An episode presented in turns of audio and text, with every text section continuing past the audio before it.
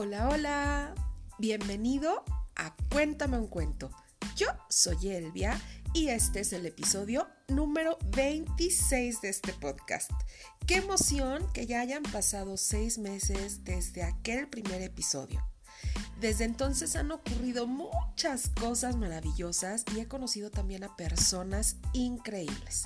Y estoy segura de que esto solo es el comienzo de algo súper bonito para ustedes y para mí. Gracias por estar aquí conmigo cada semana. Este episodio está dedicado con mucho cariño a las mamitas, porque un día, sabes, ellas también fueron niñas. Sí, así como tú.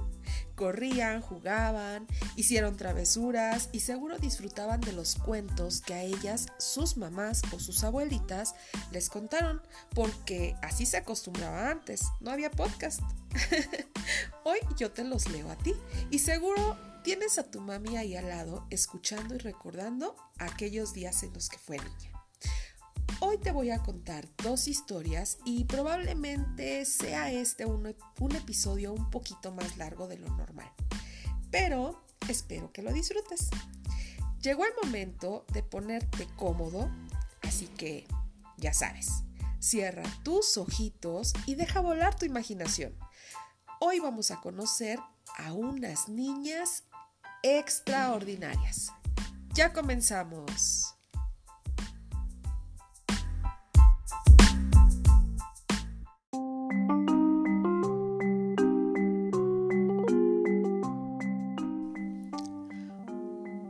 Pirata muy feroz. Ser un pirata que navega con éxito por el mar es algo realmente muy difícil, porque debes estar al acecho todo el día, caminar como si tuvieras una pata de palo y sobre todo ser muy rudo. Ser rudo significa que debes saber navegar sin temor, encontrar tesoros y ser respetado por el resto de los piratas. o al menos era lo que se pensaba entre todos los piratas más famosos. Eso hacía que para Rosita ser una pirata pareciera algo imposible, porque era una niña y su nombre era demasiado bonito y tierno para ser el de una pirata. Y además, no le gustaba cojear cuando caminaba. Una niña no puede ser un pirata, le dijo una vez el pirata Joe a Rosita en un puerto, cuando se presentó allí dispuesta a trabajar en su barco. pues ya verás como sí, contestó Rosita muy ofendida al pirata Joe, a pesar de que en el fondo pensaba que tenía algo de razón. Las palabras de aquel pirata habían ofendido tanto a la pequeña Rosita que ni corta ni perezosa decidió demostrar que estaba completamente equivocado.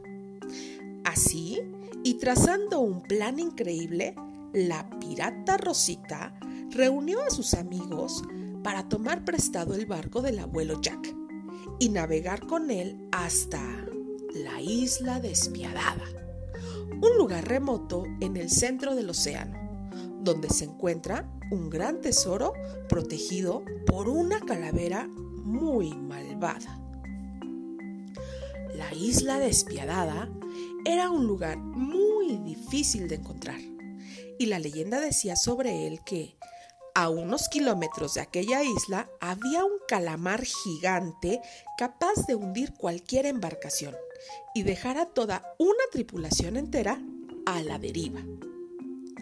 No os preocupéis, amigos, porque estos solo son leyendas, decía Rosita mientras guiaba el timón del barco para llevar a cabo el plan. De acuerdo, pero te falta gruñir como un auténtico pirata, dijo muy contento su mejor amigo, Raúl. Ah, es cierto. Gruñó entonces Rosita, dirigiéndose a toda su tripulación.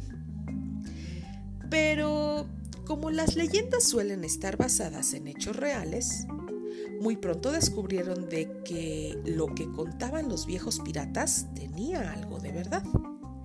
Y lo descubrieron cuando estaban cerca de llegar a la isla despiadada y cuando el mar tenía miles de calamares pequeños que se pegaban alrededor del barco. Capitana, ¿qué vamos a hacer ahora? preguntó Raúl bastante asustado. Usaremos un poco de limón de la bodega. Así, cuando lo saboren, les sabrá tan ácido que se alejarán rápidamente, dijo Rosita inmediatamente muy decidida. Todos comenzaron a cortar limones y a exprimirlos alrededor del barco, haciendo que los calamares se alejaran rápidamente por el sabor tan ácido que les suponía el caldito de limón. Una vez fuera de peligro, todos continuaron navegando hasta la isla despiadada. Rosita sacó el mapa y comenzó a guiar la expedición atravesando una selva húmeda arenas movedizas y ruinas encantadas hasta llegar al lugar donde se escondía el mayor tesoro de todos. Ningún hombre puede llevarse este tesoro, dijo una voz profunda de pronto, y detrás de ella pareció formarse una nube de humo de la que surgió una extraña calavera tan feroz que daba auténtico miedo. Hasta sus ojos parecían emitir una luz roja. Todos en el grupo se atemorizaron al ver la calavera. Menos Rosita, claro, porque ella era muy decidida y no dudó en enfrentarse con mucho valor. Pero yo soy una niña y no un hombre, así que sí podré, dijo la pequeña pirata, y sacando su espada le ordenó a la calavera que se hiciera a un lado. Veo que eres valiente y podrás romper mi maldición, dijo la calavera colocando el cofre frente a la pequeña pirata. Pero primero responde a esta adivinanza. Oro parece, plata no es. El que no lo adivine, muy tonto es. Híjoles, pues sí está difícil, dijo Raúl mordiéndose las uñas. La respuesta es plátano, dijo Rosita tras pensarlo un poco. Tras dar con la respuesta correcta de la adivinanza, la calavera le agradeció por su esfuerzo y desapareció, dejando tras de sí el gran tesoro frente a la feroz pirata. Ese día, Rosita supo que nada podía impedir que una niña cumpliera su sueño.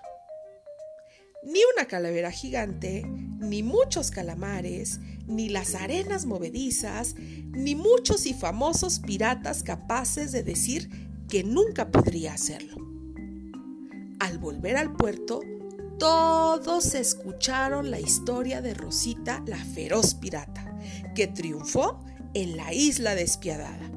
Y desde entonces no ha habido pirata alguno que no tiembla al escuchar la leyenda de Rosita, la pirata más valiente y decidida y feroz de los mares.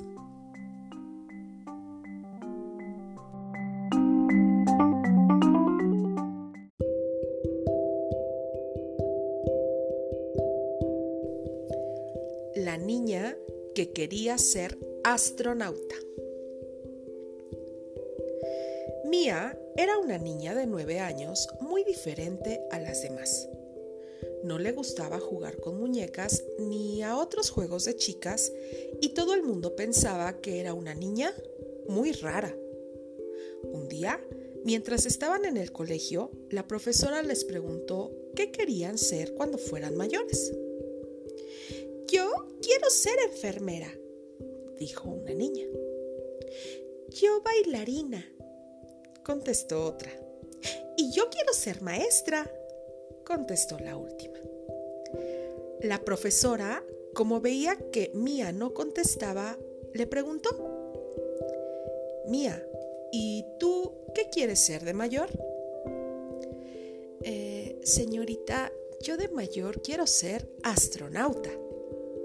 Respondió Mía mientras todos los demás niños y niñas empezaron a reírse.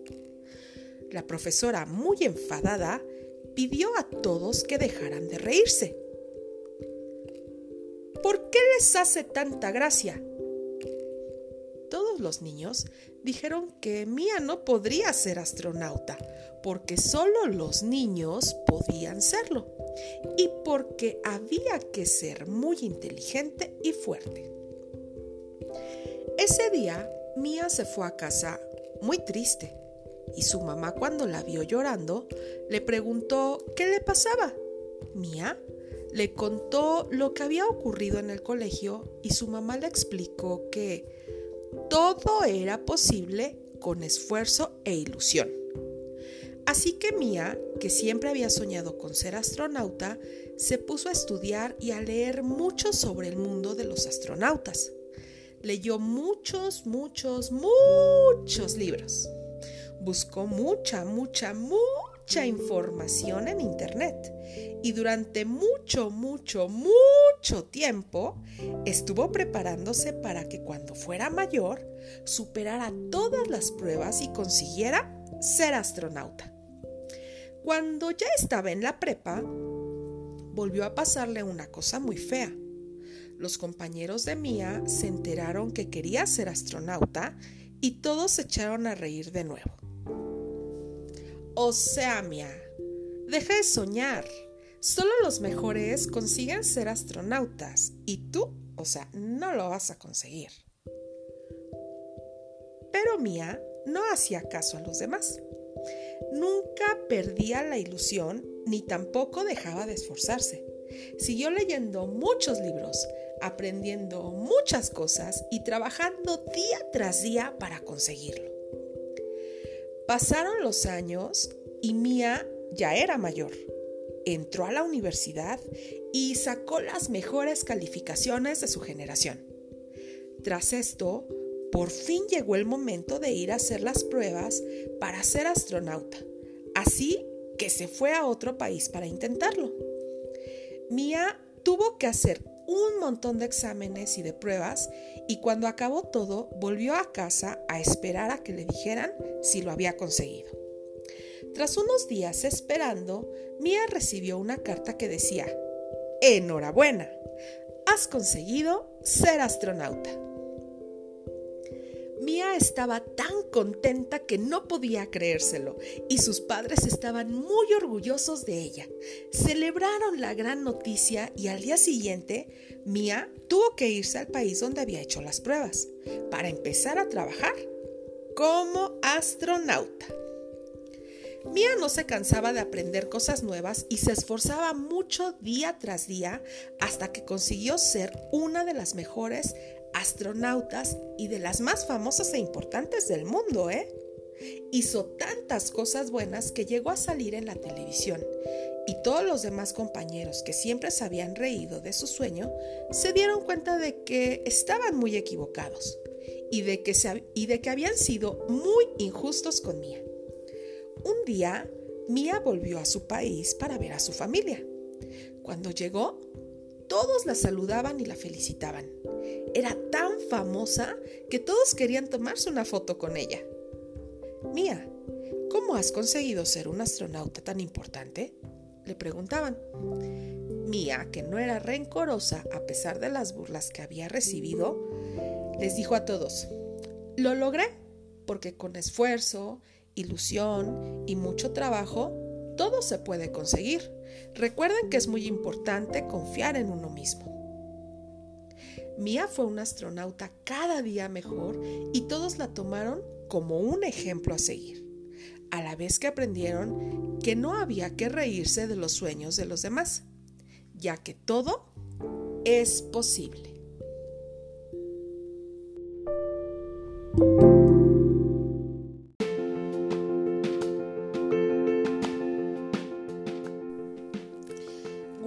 Bravo por Rosita y Mía.